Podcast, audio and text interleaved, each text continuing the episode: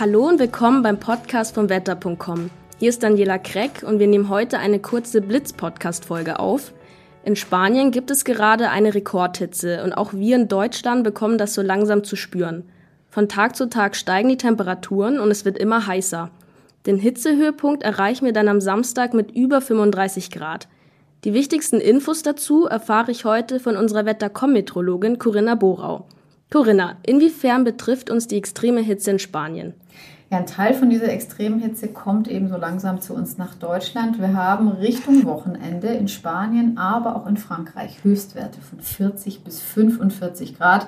Auch die letzten Wochen und Monate waren dort schon extrem heiß. Jetzt kommt eben ein Teil davon zu uns und deswegen wird es so extrem heiß mit über 35 Grad. Was für eine Wetterlage haben wir, dass diese Hitze zu uns kommen kann? Wir haben häufig Hochdruckwetter, bedeutet viel Sonnenschein, wenige Wolken und wir haben ja auch aktuell fast den Sonnenhöchststand erreicht.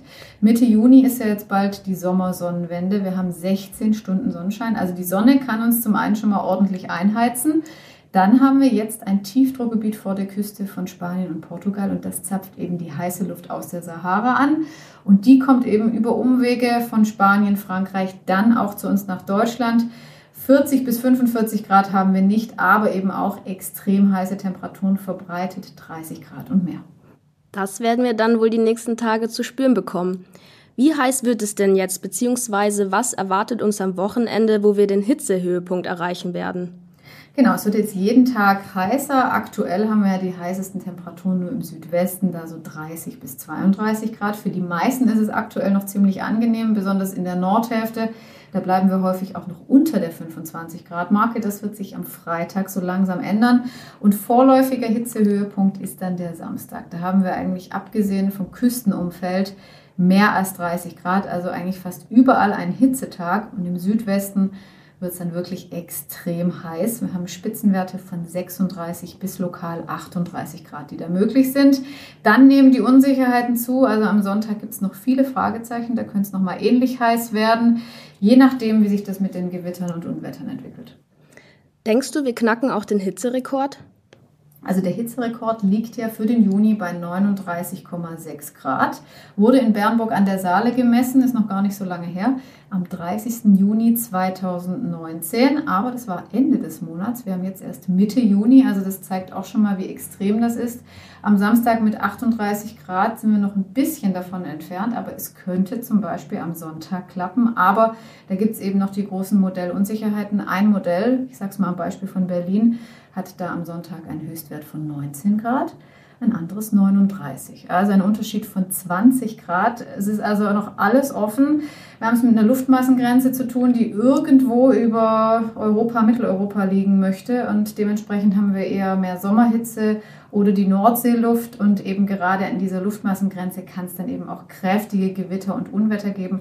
Also das Unwetterpotenzial nimmt dann besonders ab Sonntag zu. Denkst du also, ich sollte am Sonntag besser zu Hause bleiben?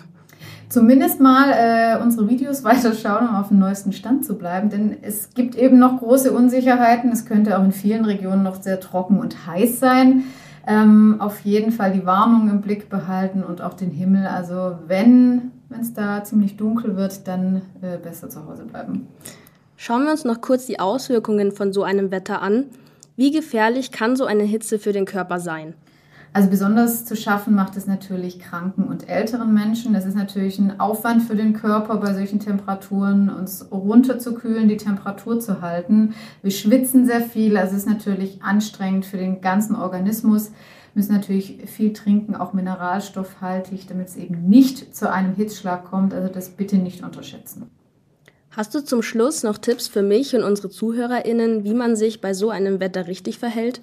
Also das Wichtigste ist, das sage ich immer äh, sehr häufig, dass man keine Kinder, Menschen und vor allem auch Tiere im Auto lässt. Also gerade jetzt bei solchen Temperaturen ist es wirklich eine Hitzefalle. Es gab schon die erste Meldung, wo ein Hund den qualvollen Hitzetod im Auto gestorben ist. Also innerhalb von wenigen Minuten haben wir jetzt 50, 60 Grad und mehr im Autoinneren. Also auch so ein Spalt, äh, Fenster offen lassen, bringt da absolut nichts. Also wäre mal das Allerwichtigste. Ähm, natürlich Sonnenschutz. Wir haben eine hohe UV-Belastung bei 16 Stunden Sonne und gerade so körperliche Aktivitäten und auch Sport sollte man, wenn dann nur sehr früh oder eben sehr spät äh, machen, tätigen. Wir haben auch bald Tropennächte, also es wird wirklich äh, sehr warm bis heiß und äh, die größte Herausforderung in solchen Zeiten ist ja irgendwie die Wohnräume kühl zu halten, also nachts gut durchlüften und dann die Fenster schließen und abdunkeln, damit wir irgendwie einigermaßen gut durch diese Hitze kommen. Alles klar, dann danke für deine Zeit, Corinna. Das war eine schnelle Blitz-Podcast-Folge zur derzeitigen Wetterlage mit den wichtigsten Infos. Verfolgt doch auch unsere aktuellen Videos und Warnungen auf Wettercom und in unserer App.